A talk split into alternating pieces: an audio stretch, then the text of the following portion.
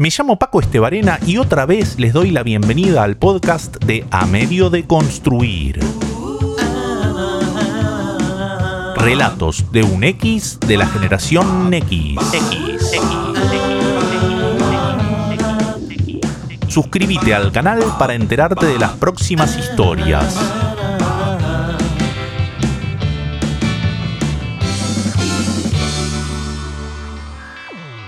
De cazadores casados.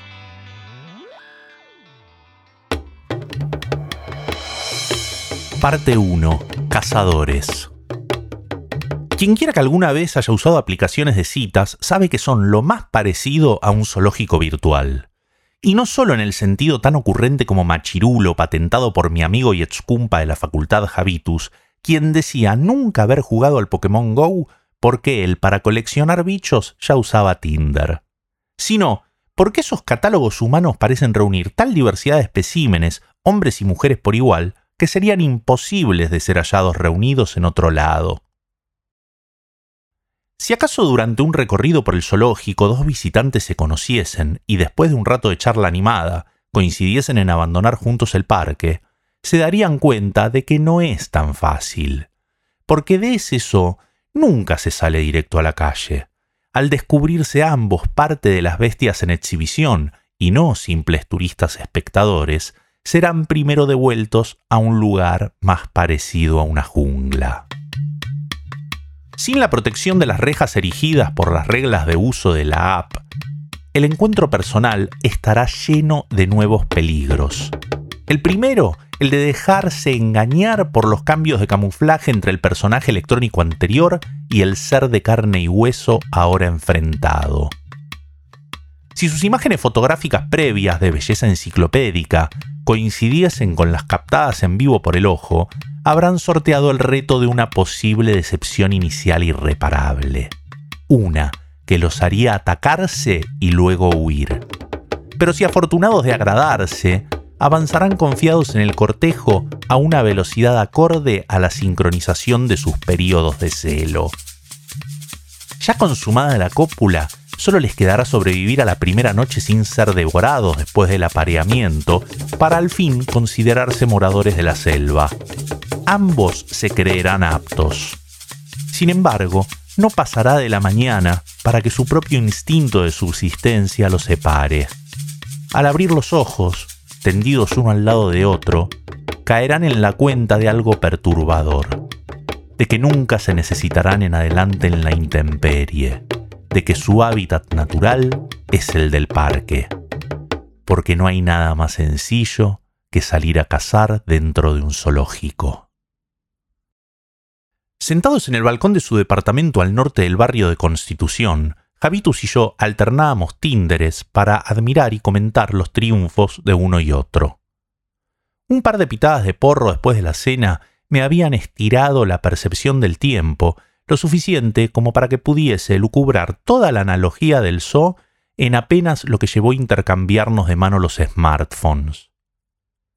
Mientras comenzábamos con el escrutinio cruzado de las apps ajenas, yo le contaba mi teoría de animales en parques y selvas, imitando la voz de Ernesto Fritz, el locutor de documentales de Canal 13 famoso en los años 80. Pero la fauna tuya es digna de premios, interrumpió Javitus entusiasmado, poniendo en pausa mi alocución de sonido tan patinoso como el de una cinta de VHS sobregrabada muchas veces. Ha de ser la geografía lo que lo propicia. Encontré como mejor explicación. Desde que vivo en retiro pegado a Recoleta, casi todas mis felices coincidencias son con especímenes de sangre azul. La realidad es que lejos de señoritas adineradas que pudieran prometerme un futuro próspero y ocioso de príncipe consorte, se trataba en su mayoría de chetas de familias tradicionales caídas en desgracia, esas que conservan el apellido y nada de su fortuna. En general, también mujeres muy aburridas y, por sobre todo, pretenciosas. Pero yo no era nadie para privarle a Javitus de su fantasía aristocrática. Cuando quieras vamos de safari por mis pagos. Incluso, si querés, nos vestimos de kaki o de verde y bordó, como en los cuadros de los pubs ingleses. Sin embargo, yo arrancaría por explorar tu ecosistema acá. Viendo tus matches, hay una variedad de lo más exótica de chichis. Por cierto, tan o más apetecibles. Propuse a cambio. El peligro por esta zona es con las manadas, advirtió. No deja de ser una aventura, pero hay que estar preparado para los riesgos. Nunca se sabe quiénes se te van a aparecer luego. Y es cierto lo que vos decís, que suele ser cosa de una noche, pero acá te quedás dormido y ¡zas! Te despertás rodeado por la familia. En el mejor de los casos, sirviéndote ravioles y preguntándote fecha de casamiento. En el peor, sacándote a los palazos a la calle por vulnerar el honor de la nena. Cerró su crónica con la certeza de un superviviente a mil de esas expediciones. Seguimos en tono humorístico con la apreciación de los trofeos de cacería acumulados en semanas anteriores por cada uno. Nuestra charla continuó salpicada de comparaciones con la fauna salvaje cada vez más forzadas y menos afortunadas, hasta que nos dejaron de hacer gracia del todo. Fue entonces que me encontré algo curioso en el teléfono de Javitus, algo que nos llamó la atención a él y a mí, tanto como para no cambiar más de tema en toda la noche de entre las decenas de ligues virtuales hechos por cada uno, existía uno en común a los dos. Por lo visto, ambos habíamos iniciado conversación con la misma mujer, Laura, 33. Parte 2. Casados. Javitus y yo nos conocimos a principios del año 92, en nuestro primer día como estudiantes de publicidad. Enseguida congeniamos por nuestra facilidad mutua para el chiste absurdo, lo que más tarde venderíamos a los profesores como talento para el brainstorming. Sin dudas, antes que una dupla creativa, éramos una dupla cómica.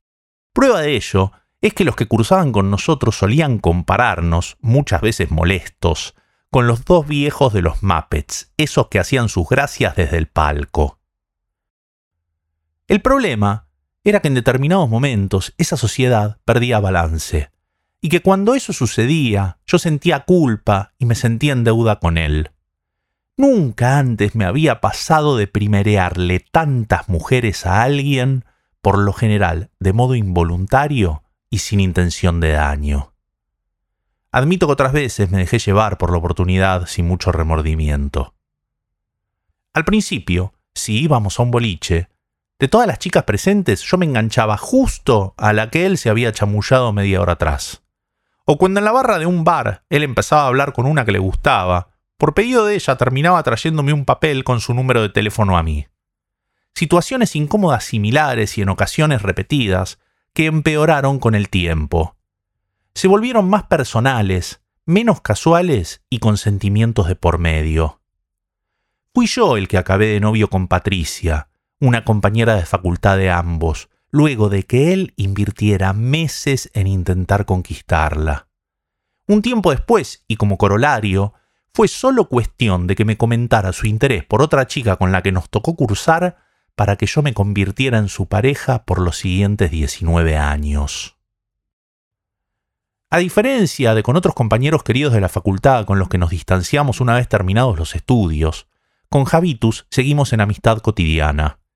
Teníamos conocidos en común por fuera de la universidad, jugábamos al fútbol 5, compartíamos vacaciones en la costa, incluso llegamos a trabajar juntos por un tiempo breve.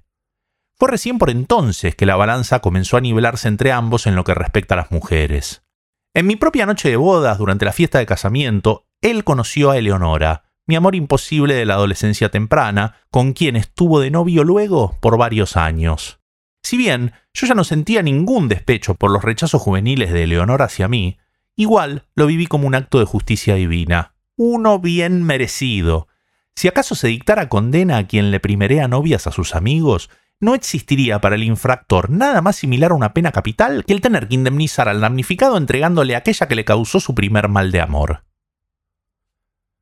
Mis deudas con Javitus podían considerarse saldadas. Ya sin culpas yo podía incluso disfrutar con alegría genuina al ver todo lo que ahora le devolvía al universo. Y no me refiero a su romance con Eleonora, sino a los tiempos posteriores a su separación de ella. Habiendo evitado la trampa del matrimonio y mientras la mayoría de sus laderos de antaño engordábamos embuchados de rutina doméstica marital, Javitus exprimía su soltería al máximo. Llegaba a las reuniones en moto con pendejas al menos 10 años menores que él, se mantenía en forma, conservaba un humor que el resto habíamos perdido. Se había convertido en el que todos queríamos volver a ser. Desafortunadamente, no todo lo bueno dura para siempre. Estimo que el estilo de vida animado ya había menguado un poco en él para cuando, estando yo ya divorciado, nos encontramos en su balcón revisándonos el uno al otro las conquistas de Tinder. Che, ¿qué onda con esta Laura 33? ¿Vos ya saliste con ella? Lo tanteé con prudencia, no fuese que ya estuvieran en algo juntos. Lo último que quería era repetir uno de mis primereos clásicos de las épocas de facultad. No, ni idea, solo chateamos un poco hasta ahora. Me liberó con su respuesta. Yo también vengo hablando con ella, incluso la tengo en WhatsApp. Le escribo y le tiro de encontrarnos ahora. Le digo que estoy con un amigo, que ella lleve también a una amiga y San se acabó. En media hora estamos en un bar con dos señoritas. Para, se me ocurre algo mejor. Me frenó Javitus. Escribámosle los dos ya, pero cada uno por su lado. En algún momento va a quedar para encontrarse con vos o conmigo. El giro inesperado es que en vez de ir con quien finalmente arregle, va el otro.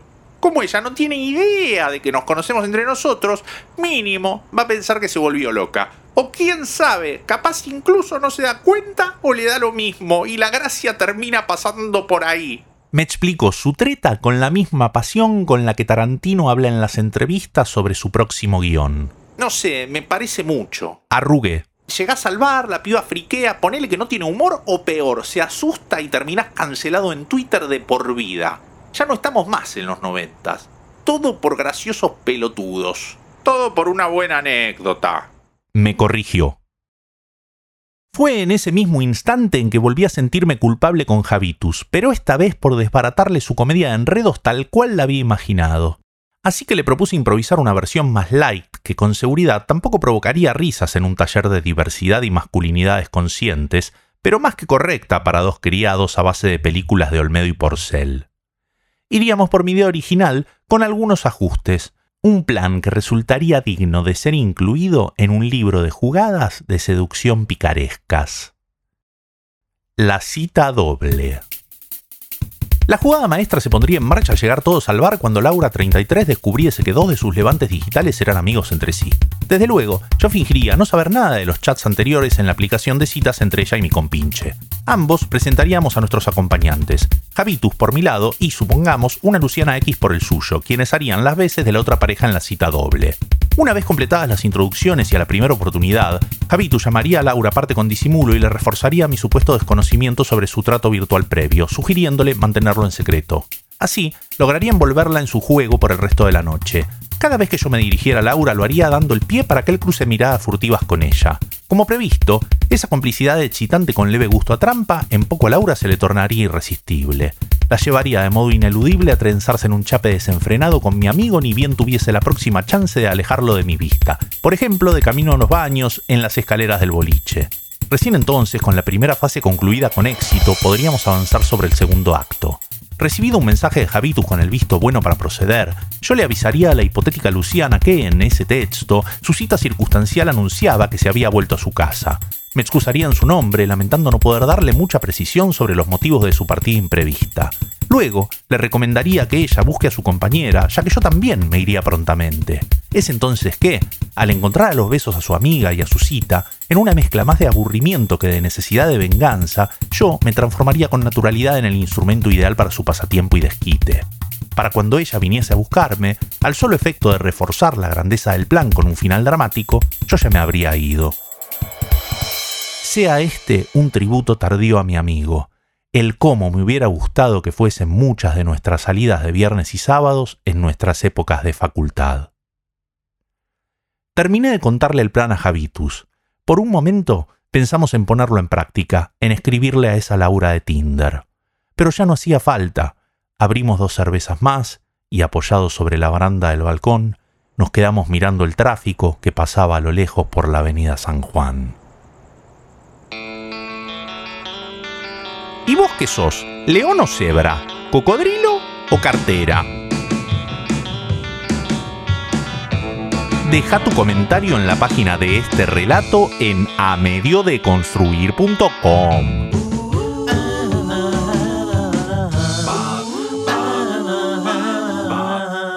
Decile a tus amigos que le aflojen al Tinder y vengan para acá.